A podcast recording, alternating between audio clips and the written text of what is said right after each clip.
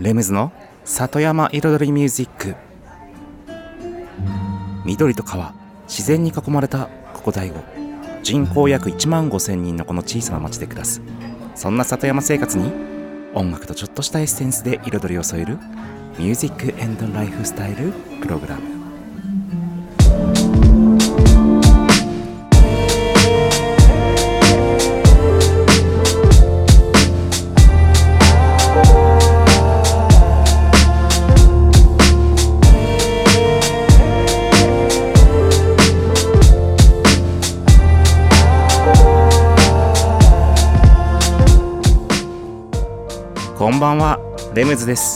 茨城県の北の端大子町のサクカフェから発信するこの番組レムズの里山彩りミュージック。サクカフェプロデューサーの私レムズがお送りします。今夜もコーヒーやお酒を片手に約1時間のんびりとお付き合いくださいませ。いよいよ 紅葉シーズンのね、うん、結構盛ん盛んっていうかピークというかに入ってきて、うん、今年はねなんか色づきが悪いとか、まあ、そういう話もちらほら聞きますけれども、どうなんでしょうね、うん、でねそう。この間びっくりしたのがあの第五駅,、ま、駅そばの駅すぐそばのあの滝交通さんのとこね。まあ道路の拡張工事にかかるとはね言ってたんですけども。あっという間になくなっちゃいましたね。空き地。すっかり。ね。あんなになんか一軒古い建物がなくなるとほんと全然イメージ変わっちゃいますよね。うん。で拡張工事でこれからそのね玉屋玉屋旅館さんとサンローランさんのとこと、ね、全てあそこがね解体になるわけですからさらにその向かい側もですよね。うん。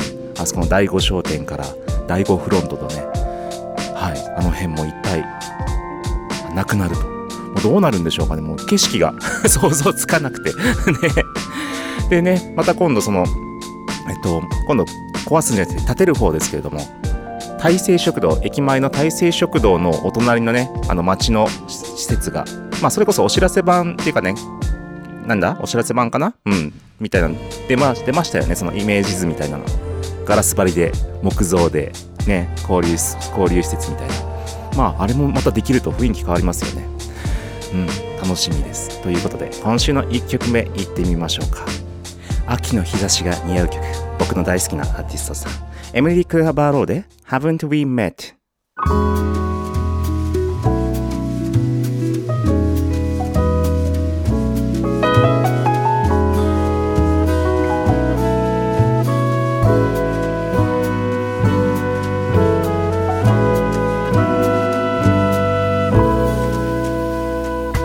I've ordered some rain for tomorrow. The sky will be sunny but wet. When out of nowhere you're suddenly there, and I say, Hey, pardon me, haven't we met? I've ordered some sunshine with showers, and I've got my scenery set. Right there with a thump, our umbrella's gonna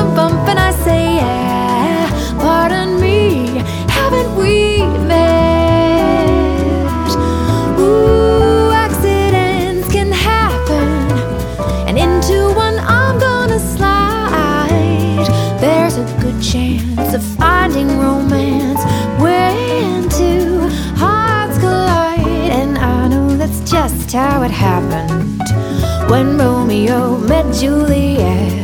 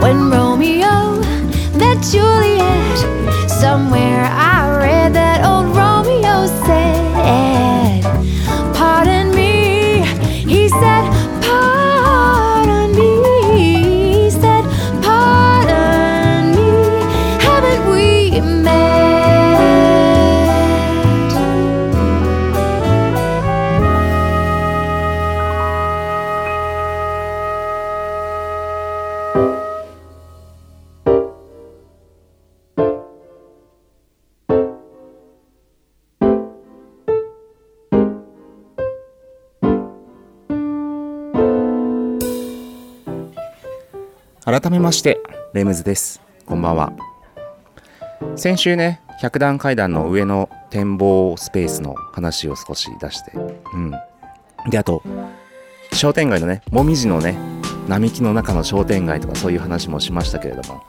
そこで実際そのイメージを伝えるためにね写真をねえっと加工して実際にもみじが植わったらこんな景色になるよっていうものを僕作ったりもちろんその100段階段の上の部分も展望スペースも実際に写真を1枚現現在の写真を撮ってその写真のねそのフェンスがあるあたりを実際そうなったらこんな感じになりますよっていうねあの画像も用意したんですけれどもイメージを伝えるために。やっぱりねイメージって大切だなってこう思うんですよね。そのやっぱり言ってるだけじゃ伝わらないものを可視化してあげる。可視化って見えるようにしてあげるの可視化ね？他にあれないか。お菓子とかでも思っちゃったらあれかな。そんなことない。可視化することがやっぱり大切かなって。で結局そのあともあの僕リノベーションする時とかもその実際にあの壊す前とかその工事途中とかで実際その写真撮ってどんなインテリアにしようかなみたいなことをやるんですよ。うん、でその壁とかねそのなんだろうねデザインをちょっと作ったりとか、うん、そうやることによってもちろん人に伝えるのも伝わりやすくなるっていうのもあるんですけど自分の中でもよりイメージが湧いてくる。また新しいイメージが湧いてくる。あこうなったらじゃあこういうやり方もあるんじゃないの？こういうこういう使い方も出てくるんじゃないの？みたいなことも出てくるわけですよね。そう。でまあそれがねなかなかその写真の加工って難しいかもしれないんですけどもそのねイメージを伝えるためのうん。もちろん最初は絵でもいいと思いますよね。本当にペンで描いたり鉛筆で描いたりした。ちょっとこれどう？みたいな。だって結局デザインだってそうですもんね。デザインを口で言ってた言ったってさ伝わらないからもう作ったものを書いたものをこれどう？って見せた方がやっぱり分かりますもんね。うん。だからなんか結局イメージを伝えるっていうスキルも一つなんかじ、ね、自分でこうやっぱり身につけていく、ね、力の一つなのかなっていううん、大切大切なスキルというか、うん、かと思います。結局イメージが伝わるか伝わらないかで、うん、物事の結果も変わってくる。人の心の動きもね、変わってくるというか、部分は多々あると思いますので。うん、で、今はね、そのイメージのね、伝え方の話でしたけれども、まあ、いつも言ってるのは本当にイメージすること自体のね、大切さもね、よく言ってますけども、その、そこのスキルこそ、またさらに大切なのかなっていうところあります。結局、イメージを伝える前に、そのイメージを自分の中で沸かせる、何もないところからふわっと、こうなったら面白いかも、これやったら素敵かも、こうやったら人が喜ぶかもみたいなことをいかに自分の中で生み出すかっていうか発案するかっていうかそのイマジネーションの力、うん、がやっぱりもう根,、ま根本にはなってくるのかなっていうところはありますけれども。でさらにねやっぱり、うん、なんだろう日本人ってねそういうのやっぱり苦手らしいんですよね。ちょっと一曲挟みましょう。Blossom Dairy で Saving My Feeling for You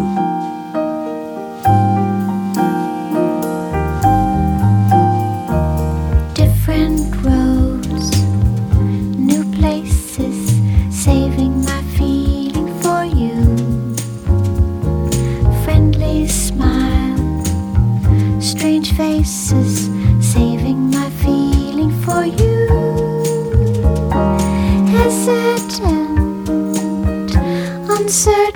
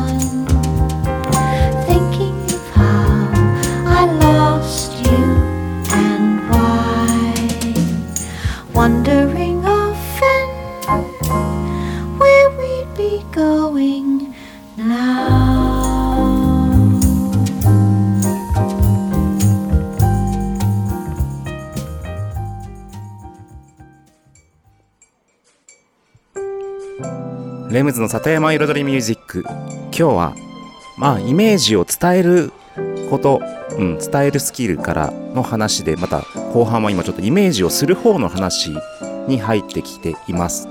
で前半の最後にね日本人はそのイメージをするのが苦手っていうね話がありましたけども。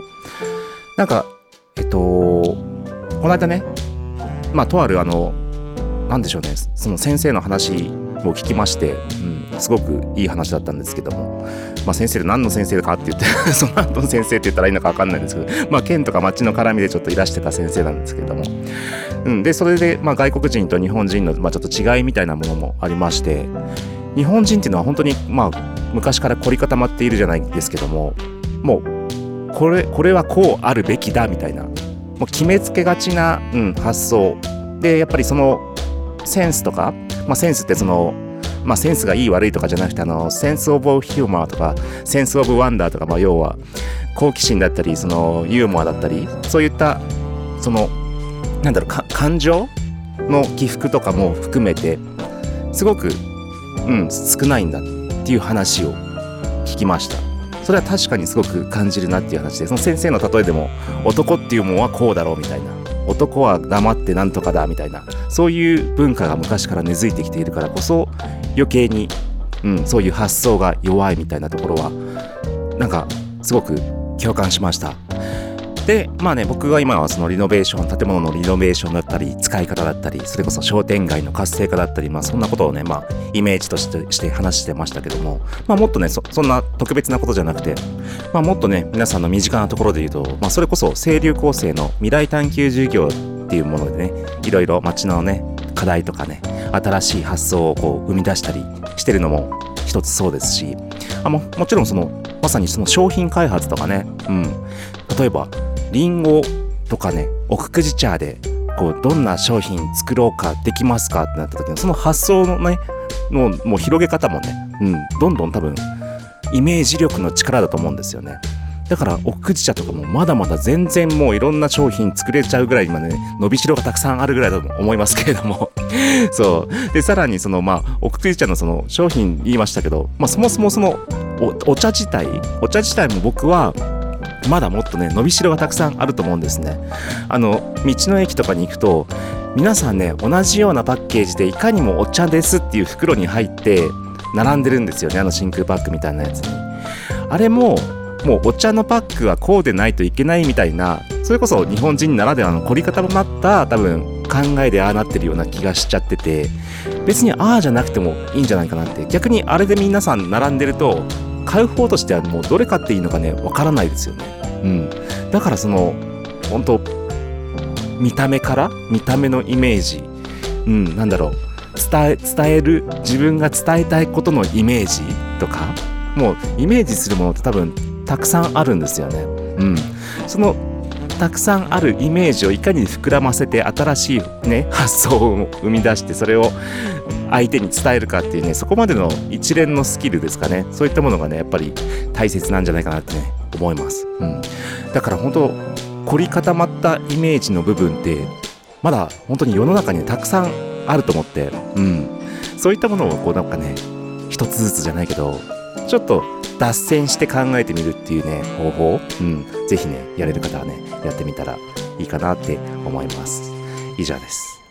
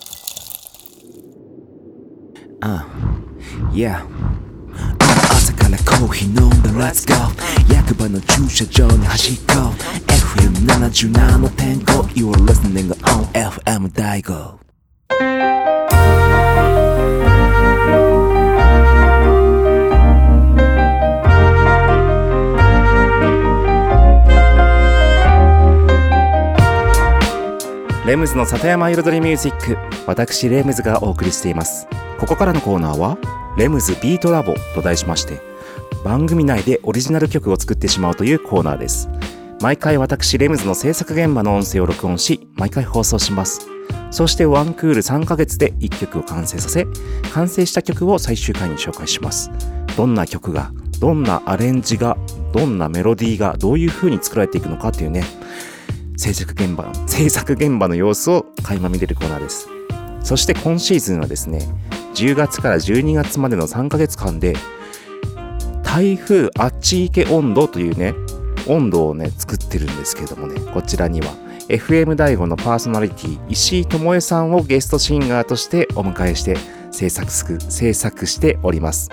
まあ、といってもまだただいま楽曲制作段階で、はい、石井智恵さんはまたね登場するのはまたしばらく先になるかなるかとは思いますけれども、はい。で、今週は、まあ、結構曲のベース的なところがちょっと見えてきたかなっていう感じでしょうかね。なんか流れ的なものが。まあ、変わるかもしれないし、このまま行くかもしれないし、うん。まあ、その辺ちょっとまだ未定ですけれども、とりあえず、まあ、イントロはこの調子でいっちゃおうかなっていう気はしてます。はい。ということで、台風あっち行け温度というタイトルで、はい、作ってます。今週もね、はい、前半後半2部構成となってます。どうぞ。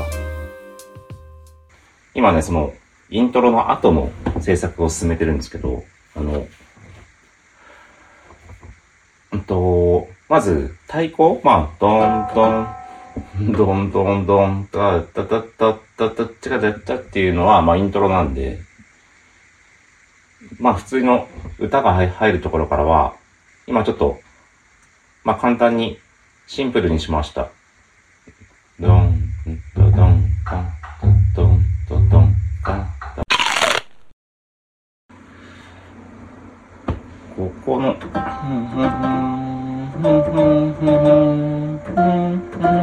ここまではいいと思うんですよね。で、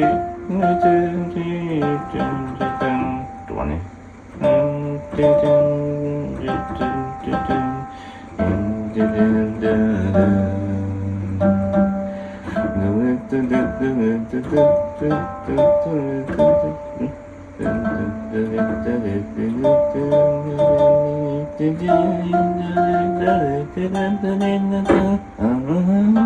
Uh-huh.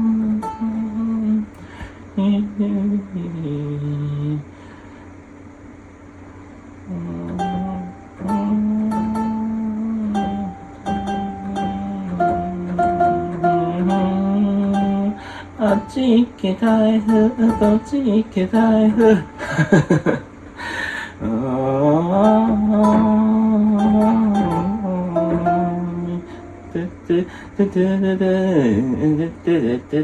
大車だ。うん。いけるかな、これで。いけるかな。打ち直してみますか。こんなところでどうですかね。2小節前からいきますよ。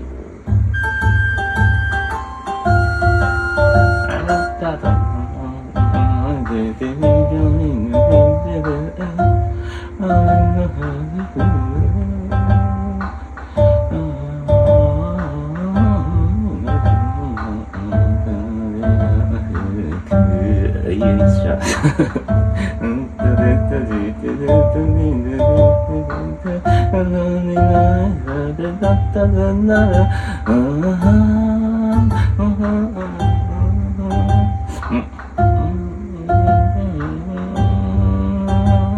であっち行け台風あっち行け台風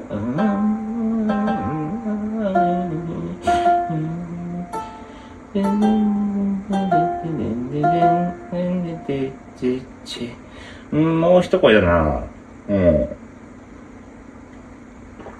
もうちょっとメロディー固めようかな。悩みどこですね。ちょっと今日は、あれですからね。やっぱり温度作ってるからちょっとね、飲み物もね、ちょっと和物にして、焼酎のね、芋焼酎のお湯割り飲んでますから、今。ちょっと、あったまる。あったまる。ね。これね、これもラジオじゃわからないので、ぜひ、YouTube の方で 見ていただいて。うん。もう少し悩もう。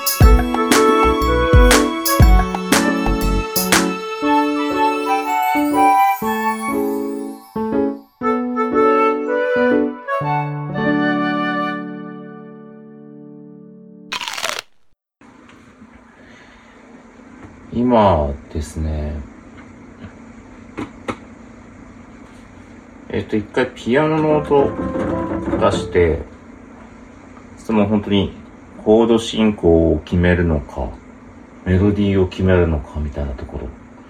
で、またね、その YouTube でいろんな作品を聞いてたんだけど、意外と音シンプルですよね、本当に。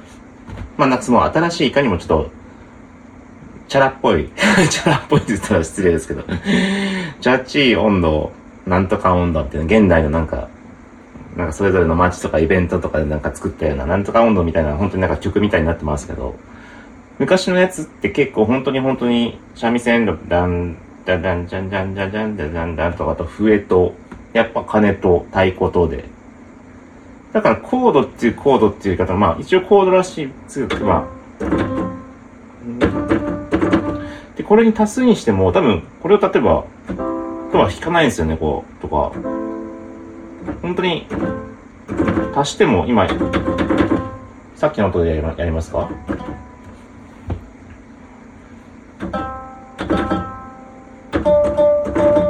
ってなってても、これ例えばこれを、その、ベース音に見立てて、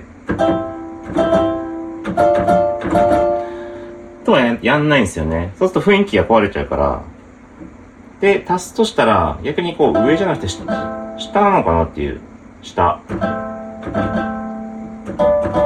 だこれ今、ここの音は使わないのかなっていう音が見えてくるんですよ、その。ここうじゃなくて、こうなのかなって。だから今のところやると、ダン、ダダン、ってなって、その上のところここも、この次は、あ、これでも、これでもいいのか、でも、こっちでもいいのかなと思って。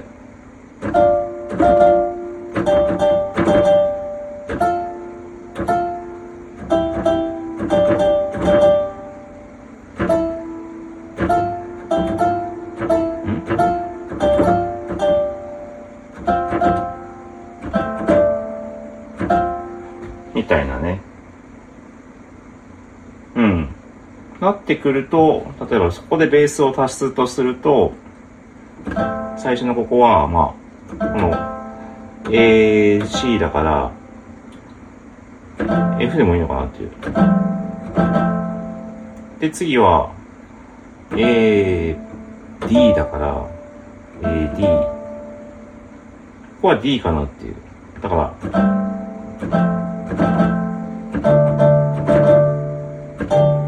次も、次は、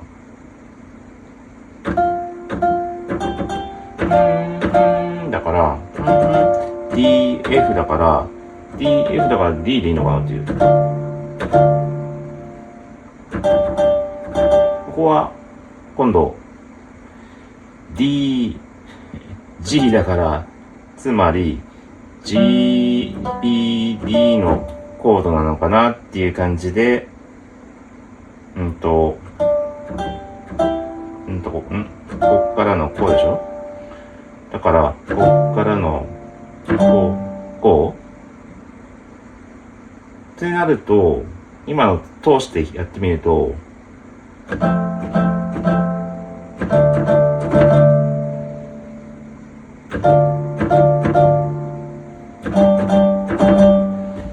っていうベースが入った音、すごく雰囲気出てきたよね。そう。結構このやり方合ってんのかも。ね、で、その後半はまだ、まあ確認してないんですけど、うん。なんかこの調子でいけそう。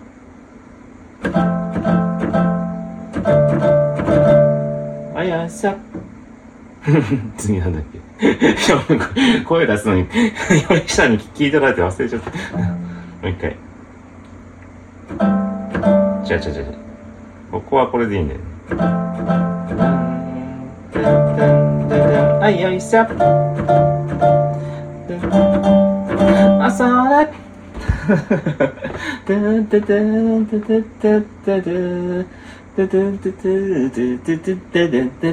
あいさ。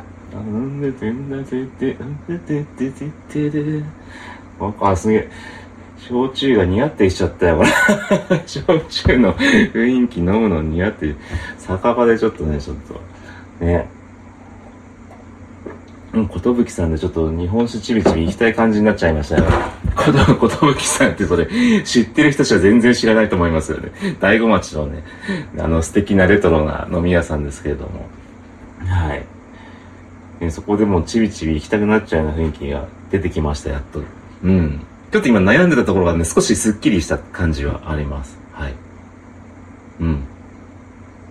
ちょっとじゃあ、この調子で音入れして、この、結局今の、この三味線代わりに入れてる音と、ベースの音と、まあ、デモでね、デモをして、ベースは実際やっぱり弾いた方がいいと思うので、これもね、これももしかしてギターでなんとかこう、ベンってこう弾いたら、それっぽい音出ないかなってちょっと思ったりもしてます。うん。今のとこ、入力しました。今言ってたところね。うん。で、いきます。雰囲気出ましたよ。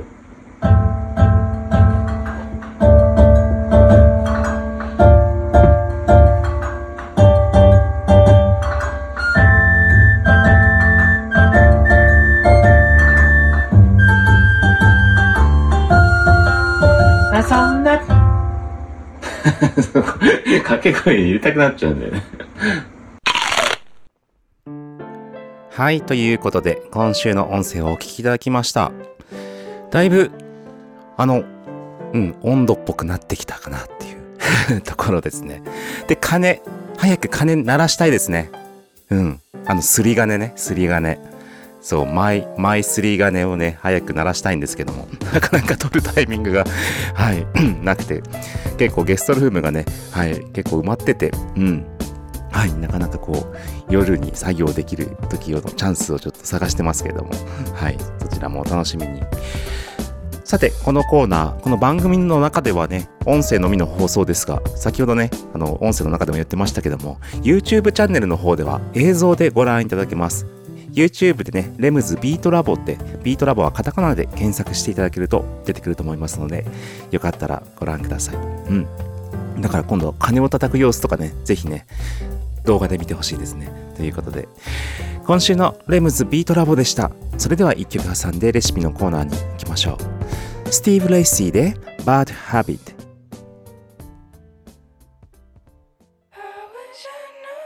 wanted me. I wish I knew.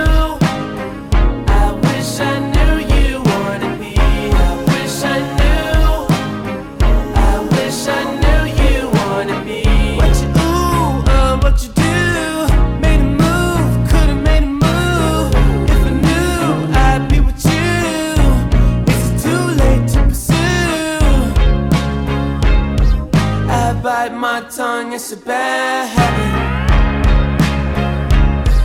Kinda mad that I didn't take a stab my dear. Never gave me time of day, my dear. It's okay, things happen for reasons that I think are sure. Yeah,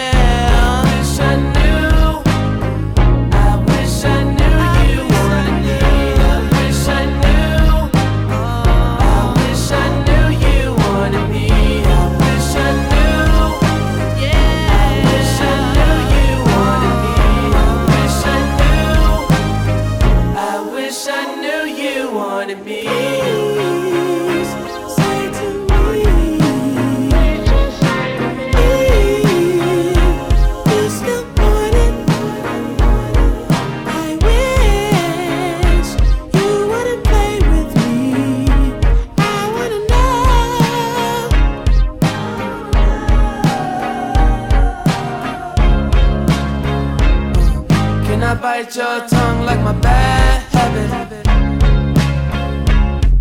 Would you mind if I tried to make a pass at it?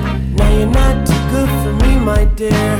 Funny you come back to me, my dear. It's okay, things happen for reasons that I can't ignore. Yeah.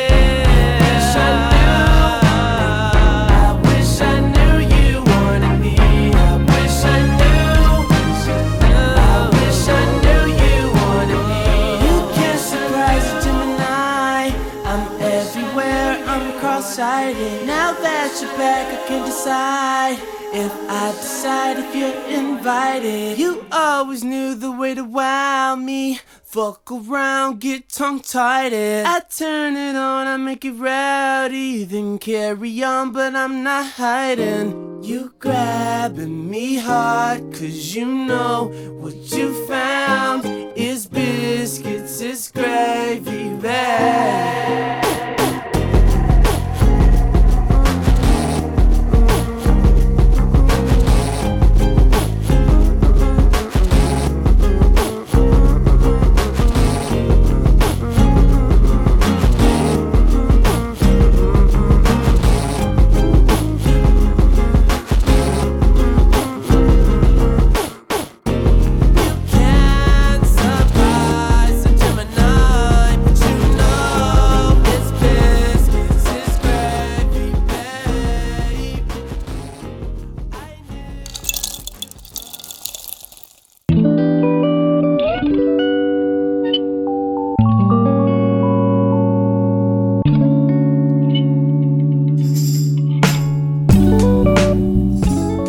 ムズの里山彩りミュージック私レムズがお送りしています。ここからのコーナーは野菜ソムリエレムズのサクカフェレシピと題しまして野菜ソムリエの資格を持つ私レムズが普段自分のお店サクカフェで実際にお客様に提供している料理のレシピを一品一品紹介するコーナーです。そして今日は今ねサクカフェでは手作りのねあの生チョコっていうのがあるんですけども生チョコの販売もスタートしました。それでその生チョコの作り方。でしかも今日ね先ほどねトーク部分で奥久慈茶のね話しましたので奥久慈茶を使ったお茶の生チョコの作り方のレシピに行きたいと思います。うん。ねだからもうまあこれちょっとね難しいんです。まあ普通の生チョコだったら簡単なんですけどお茶はね一度茶葉を煮出すのでその工程がちょっとね微妙に難しいんですよ。はいということで作り方の方に行ってみましょう。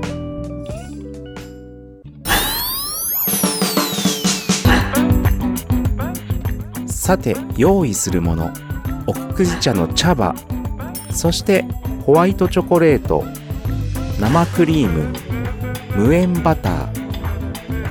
以上かな？はいです。まずはですねまあ考え方として作る作る分量に対してまあえっとチョコを例えば100だとしたら生クリームはその半分の50みたいな形で作っていきます。で無塩バター言いましたけどもぶっちゃけなくてもあまり変わりません。そう。でまあしかもねこの量が少ないからちょっとね計量もちょっと難しいのでね、まあ、今回ちょっと無塩バター省こうかな。でもう簡単です。あの生クリームで奥久慈茶をまず煮出します。もう茶葉はどのくらい入れるかはねその本当お好みなんですけど入れすぎると本当水分吸い取られちゃって生クリームがなくなっちゃいますのでねある程度。だからそのあのサクカフェで作る場合は例えばチョコがね 1.5kg ぐらいに対して茶葉を大さじ4とかそのぐらいなんですよね。違う大さじ8か。うん。そうですね。ぐらいの感じなんですよ。だからその16分の115分の1ぐらいなのでうん。大さじ8の15分の1 大さじ またややこしくなってきましたね、まあ、適量入れてください。そして煮出す。で煮出した時に後に茶こしでしっかりとねこします。こし器で。でこしてこしたその残ってる茶葉もしっかり押してギュッギュッ押して絞ってください。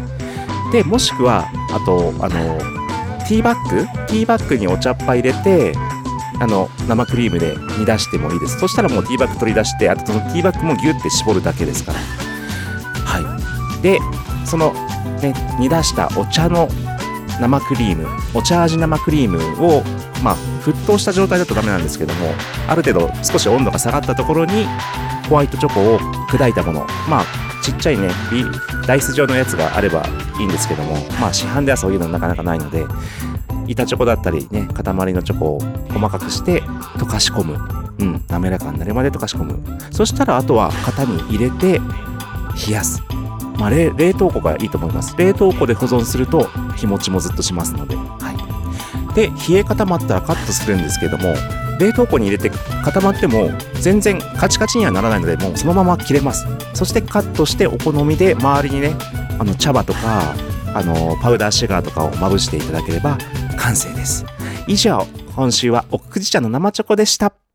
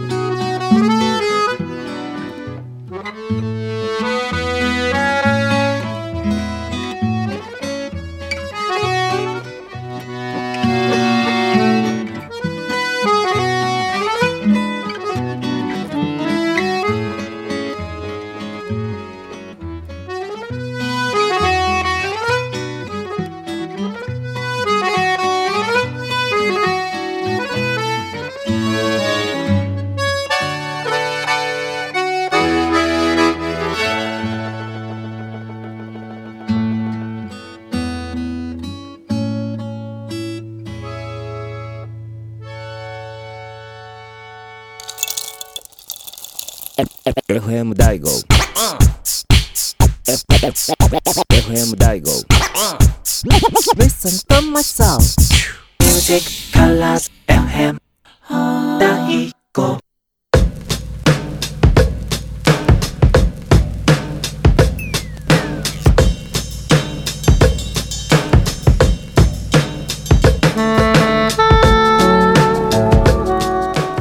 レムズの里山彩りミュージック。ここからのコーナーは「レムズの世界と音」と題して。毎回私レムズの作品の中から1曲もしくは私レムズが影響を受けた曲や大好きな曲の中から1曲をピックアップしコメントとともに紹介するコーナーです。そして今シーズンはですね私レムズがえっともしカラオケに行ったら歌う曲ということで僕がねカラオケでよく歌っていた曲を紹介しています。まあ実際カラオケにはねまずなかなか行くことはない僕なんですけども幼い頃にカラオケルームでねレーザーディスクのカラオケで、ね、夜な夜な歌ってた、うん、時のね その時によく歌って好きになってこう歌い続けていた曲たちの中から一曲一曲紹介しています。なのでねどっちかっていうと古い曲が多いんですよね。だから結局だから親がねレーザーディスクのパーティー、まあ、カラオケのパーティールームを作ってそこでただ僕もそのレーザーディスクを使ってこう歌ったりしてただけなのでもう選曲がもともと古いんですよ。でいずれね、まあ、僕が中学生とか、はい、なってきた頃にその自分でも欲しい曲とかを、ね、レーザーディスク買ってもらって入れたりしましたけれども。そうだから基本もともと古いんです。だから今日紹介するのも僕の生まれる前ですかね、うん、この Apple Music では1976年と載ってますね。はい。その曲はですね、川島英吾さんの酒と涙と男と女ということでちょっと渋めの 選曲になりますけれども。で、これもねほんとレーザーディスクの面白いところで結局僕はオリジナルの曲を知らないんですよレーザーディスクのそのカラオケで知ったもんだから実際歌い方とかもそのあのそのカラオケのねレーザーディスクに入ってるあのメロディーに合わせてちょっとね練習したりとかしてたもので本当オリジナルの歌い方を知らずに育って 大人になってから 逆にあこんな歌だこんな歌声だったんだとはい知りました。そんな一曲でございます。それではお聴きください。川島映画で酒と涙と男と女。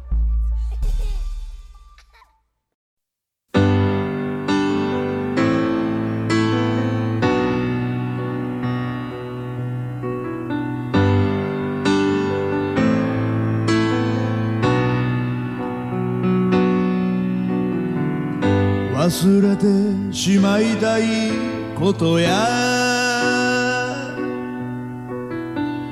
どうしようもない寂しさに。包まれた時に。男は酒を飲むのでしょう。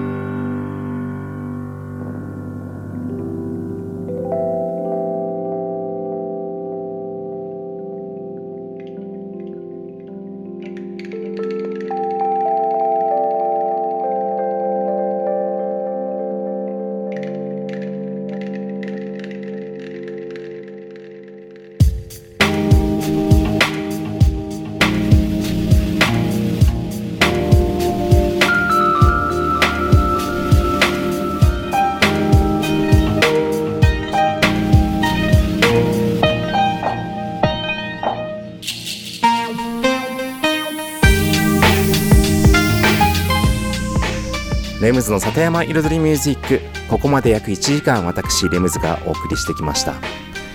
そういえば先週ね先週末は100円商店街と、うん、ハロウィンのねハロウィンの100円商店街と、まあ、街中ハロウィンとそして夜はキャンドルナイトとってねこう、まあ、一日中こうイベントがつながったような形で開催されておりましたけれどもね、まあ、街中の方はねどうだったか僕はちょっと見れてないんですけれども、うん、でもやっぱりキッズがたくさん仮想キッズがいっぱい集まったことでしょうね。ね。うちにもね、はい、結構それなりに来てくれて、うん、楽しく。サッカーフェもそう全員仮装してやってましたので。で店内の音楽もハロウィン仕様に変えて、はい、雰囲気作りしてね、そして100円商店、100円商品、100円商店街の100円商品もね、ハロウィン仕様の、はい、アイスにしましてやってました。うん。で、そう、実はね、その、ついでだから、あの、サッカフェのスタッフと共に、ちょっとね、ホラームービーをね 簡単な、簡単なホラームービーを作りましたのでね、そちらね、サッカフェのインスタグラムか YouTube の方に、はい、上げてありますので、よかったらご覧ください、本当に。僕の仮装とね、その演技がね、ちょっとね、本当に怖い、怖いので少し、はい。よかったらご覧ください。それではまた来週、ありがとうございました。レムズでした。